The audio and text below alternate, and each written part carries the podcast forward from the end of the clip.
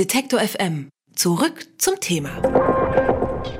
Viele Mythen und Legenden ranken sich um den Ku Klux Klan. Der Geheimbund aus den Südstaaten der USA ist seit jeher dafür bekannt, rassistisch ausgerichtet zu sein.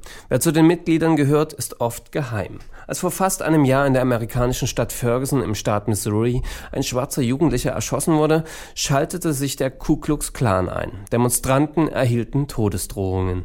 Daraufhin griff das Kollektiv Anonymous ein und hackte kurzerhand Twitter-Accounts von Ku Klux Klan-Mitgliedern. Seitdem geht das Cyberwar unaufhörlich weiter. Zum Gedenken der Proteste in Ferguson hat Anonymous angekündigt, Namen von Ku Klux Klan-Mitgliedern zu veröffentlichen. Warum Anonymous und der Geheimbund sich so gegenseitig anfeinden und wie die Enthüllungen einzuschätzen sind, darüber spreche ich mit Fabian Scherschel. Er ist Redakteur bei der Computerzeitschrift CT. Guten Tag, Herr Scherschel.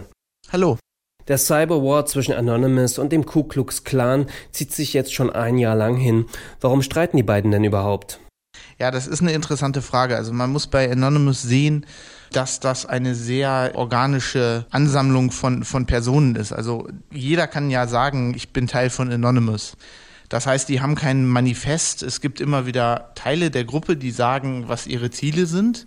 Aber da man nicht genau sagen kann, wer in der Gruppe ist, kann man auch nicht so genau sagen, was die eigentlichen Ziele sind. Aber grundsätzlich lässt sich sagen, dass Anonymous halt oft von sich sagt, dass man gegen Ungerechtigkeiten in der Gesellschaft vorgehen will. Und da gehört natürlich eine als rassistisch bekannte Bewegung wie der Ku Klux Klan wahrscheinlich dazu. Das Kollektiv hatte schon im Vorfeld den 5. November als Stichtag genannt. Dann sollen die über 1000 Namen von Ku Klux Klan Mitgliedern veröffentlicht werden. Warum ist es Anonymous so wichtig, die Namen ausgerechnet am 5. November zu veröffentlichen?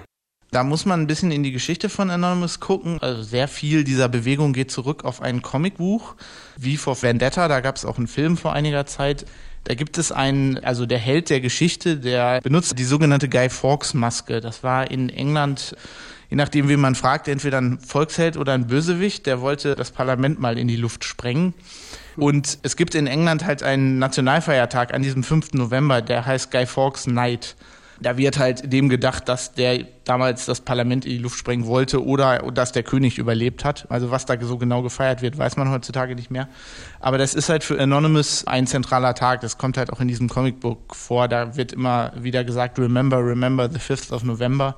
Also erinnert euch an den 5. November. Und deswegen macht Anonymous gerne an diesem Tag Aktionen. Und dazu gehört das jetzt wahrscheinlich auch zu.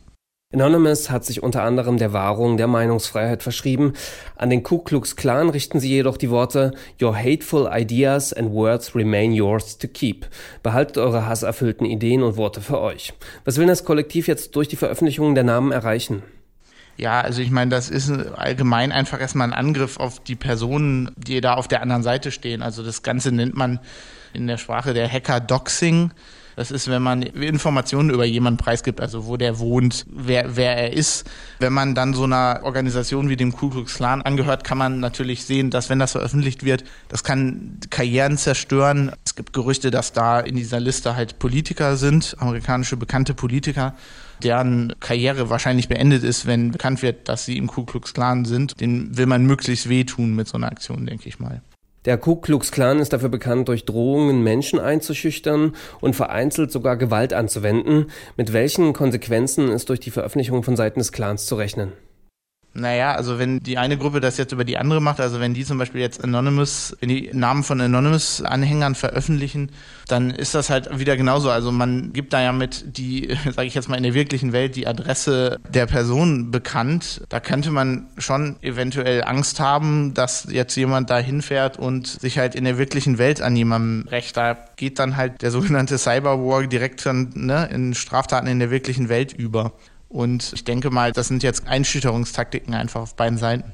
Zur berüchtigten Guy Fawkes Night am 5. November will das Hackerkollektiv Anonymous über 1000 Namen des Ku Klux Klans veröffentlichen. Darüber habe ich mit Fabian Scherschel gesprochen, Erstredakteur bei der Computerzeitschrift CT. Vielen Dank Ihnen. Ich danke Ihnen.